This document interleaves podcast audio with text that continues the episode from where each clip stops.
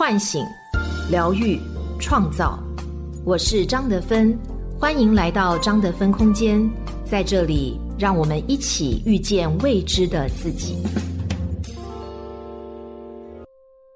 大家好，我是今天的心灵陪伴者宁宇，和你相遇在张德芬空间。今天要跟大家分享的主题是英雄女性，作者荷包蛋妈妈。前几天接连发生的新闻事件牵动着每一个人的心，唐山扫黑、女性安全，似乎有太多话题可以写。我们的社会治安还会好吗？女性安全谁来守护？这个事情过去后，是不是人们很快就会淡忘？太多疑问，提起笔却又如鲠在喉，百感交集时。我的脑子里突然蹦出一个名字，任长霞。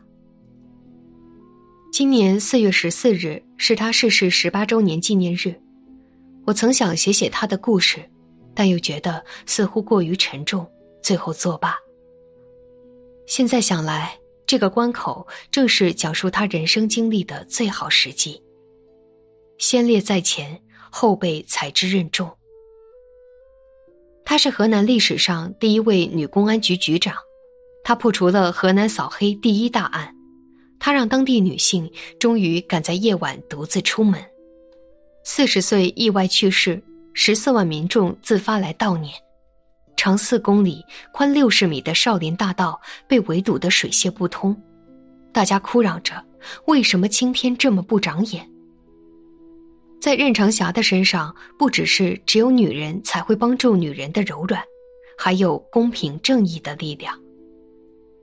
一，她是河南第一位女公安局局长。你听说过河南省登封市吗？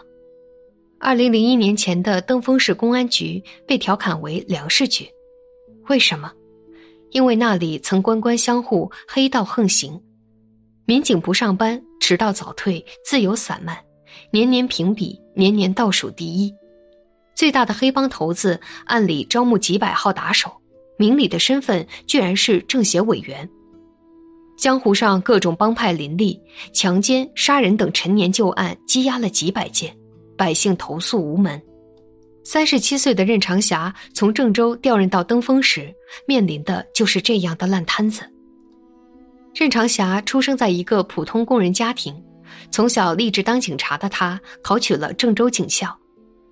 一九九二年，他先后参加了郑州市公安系统练兵和政法系统大比武，凭借强悍的实力，将两项冠军收入怀中。任郑州市公安局技侦支队支队长时，他亲身犯险，多次乔装打扮深入匪穴，一连气抓获嫌疑人四百余名，被人们誉为“女神警”。但这些状元荣誉在面对登封市这样的烂摊子时毫无用处。任长霞刚到登封时，同事不看好，百姓更是忧虑。这样一个瘦瘦小小的女人能干啥？当时登封市的副局长更是直接质疑她的能力。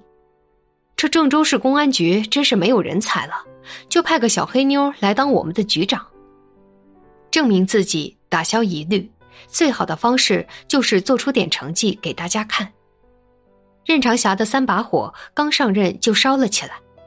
第一把，该免职的免职，该处理的处理。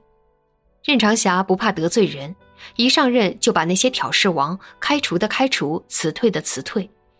短短一个星期，他走遍了登封市十七个乡镇，遇到不负责的派出所所长，说免职就免职。大家一看这个新局长虽然年轻，但有魄力、有胆量，都开始规矩了起来。第二把，办他几件大案，杀杀那些黑帮的威风。任长霞发现，当地最大的隐患就是黑势力横行霸道，而最大的头目就是一个叫王松的人。王松明里是优秀企业家、劳模，登封市政协委员，按理从一九九五年起以承包水库起家。以巡逻水库的名义成立黑社会组织，五年来，该团伙枪杀致死七人，重伤两人，轻伤十二人，作案一百多起，被当地群众称为“水上黑帮”。一九九七年七月二十一日，村民冯长庚到河里洗澡，王松的二三十名打手从玉米地里突然窜出来，朝着他就是一顿殴打。当时右手腕也给我打断了，腰上的肋骨都断了五根，浑身上下打的是没有一点好皮肤。二零零零年九月十日，村民王中央的儿子王红军在蒋庄村河边捞虾，无故被王松手下捅了两刀。因其背后势力的强大，在任长霞之前的几任局长都不敢得罪。能否撼动王松的统治地位，成为打响登封改革的关键第一枪。任长霞找到王中央，老王，以后你不再上郑州跑了，有啥事儿你跟我说，我给你做主。王中央听了半信半疑，但任长霞已经成竹在胸。经过详细的调查后，他决定先从王松的爪牙抓起。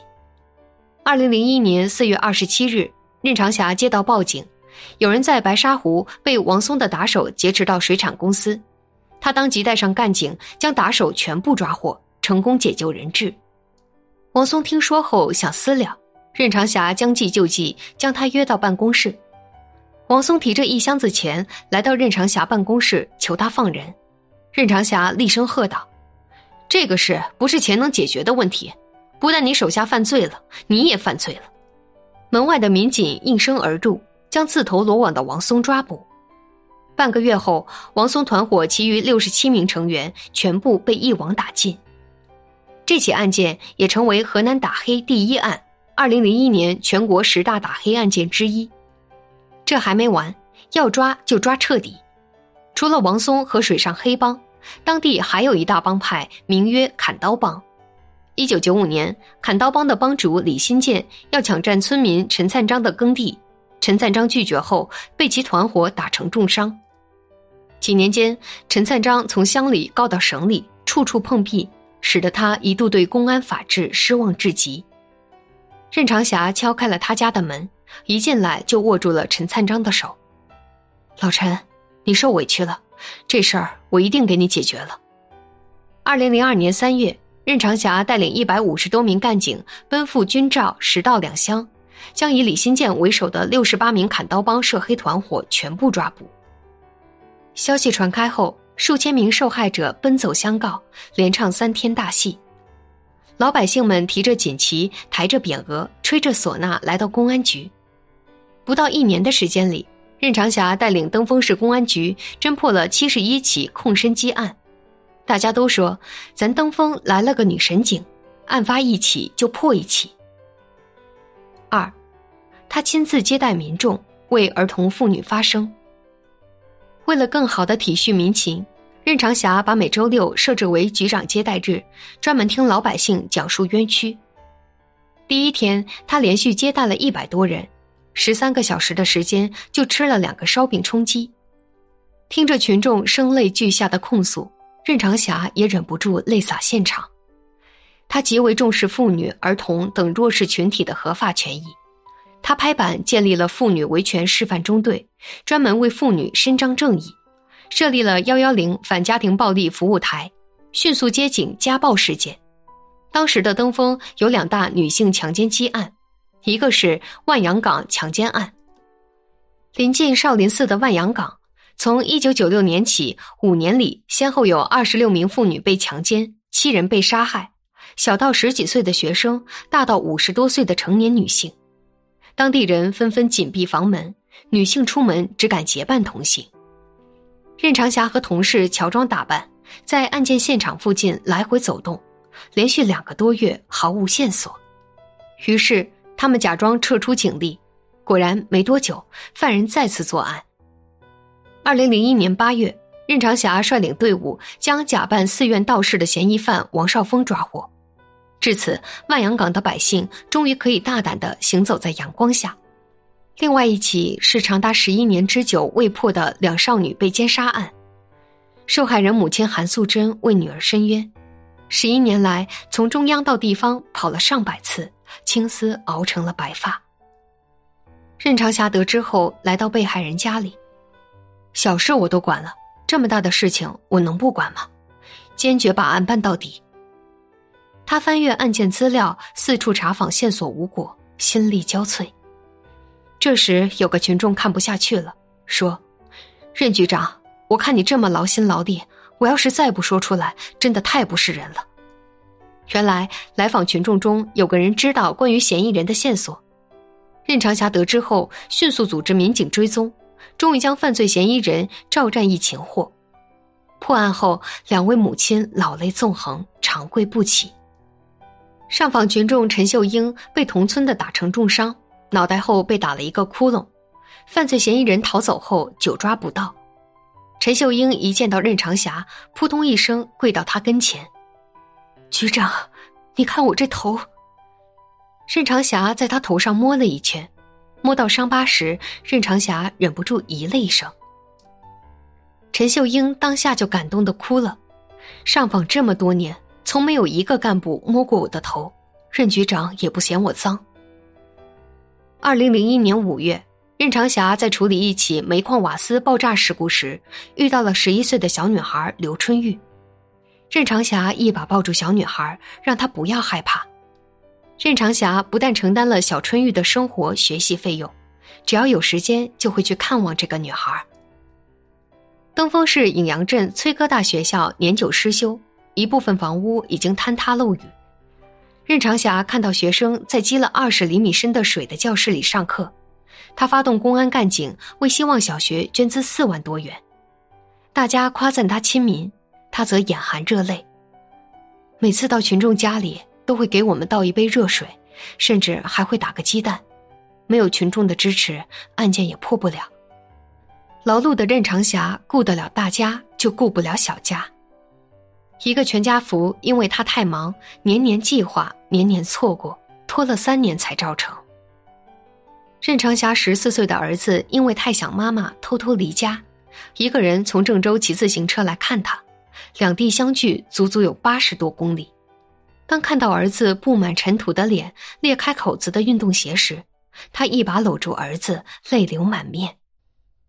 但人们怎么也不会想到，就是这样一个舍小家为大家、百年一遇的任青天，会离他们而去。二零零二年四月十四日，在外执行任务的任长霞从郑州返回登封途中。驾车司机与一辆大货车追尾相撞，导致她身受重伤。医生告诉她的丈夫，希望不大，就算救回来也是个植物人。丈夫坚持说：“植物人也救，我来养就好。”在场人无不动容。可惜因伤势过重，任长霞最终还是抢救无效死亡。她的儿子当时只有十七岁。任长霞死后。登封市众说纷纭，人民心有不甘。母亲说：“我真后悔让他做了警察这一行。”任长霞去世后，老百姓们痛哭流涕。村民陈灿章对着镜子掩面而泣。我想着，我替他去死，都不舍得叫他去死。村民王中央听到消息后，眼泪止不住的往下掉。我当时电话没放下。眼泪就出来了。大家自发的前来送行，登封三日花受尽。没到现场的村民们，在他组织开凿的井里打了几碗水，摇尽这个人民的好官。家人知晓他的心愿，将他的墓地安放在他任职的登封市连天公墓。每年登封市的公安干警都会去墓前集体祭奠。对于任长霞来说。也许自成为警察的那一天起，他就知道，人民警察这个职业就是这样的，这是我们的责任，即使有牺牲的危险，也是义无反顾。任长霞墓碑上的那八个字“霞未长空，警魂不朽”，是对他短暂一生最好的诠释。三，写完这篇文章后，看到新闻热搜。唐山公安开设接待室，接受群众上访，有民众排队四小时仍未进入，足可见当地黑暗势力之大，积案之多，与当年的登封市如出一辙。今年距离任长霞接手烂摊子登封市已经过去了整整二十年，二十年了，同样的情况仍然在上演。维护一方治安需要良心好官。更需要民众有胆，敢揭露，敢反抗。点个再看，致敬这位女性英雄，希望这样的灯塔之魂能照亮黑暗，鼓励正义之人奋勇前行吧。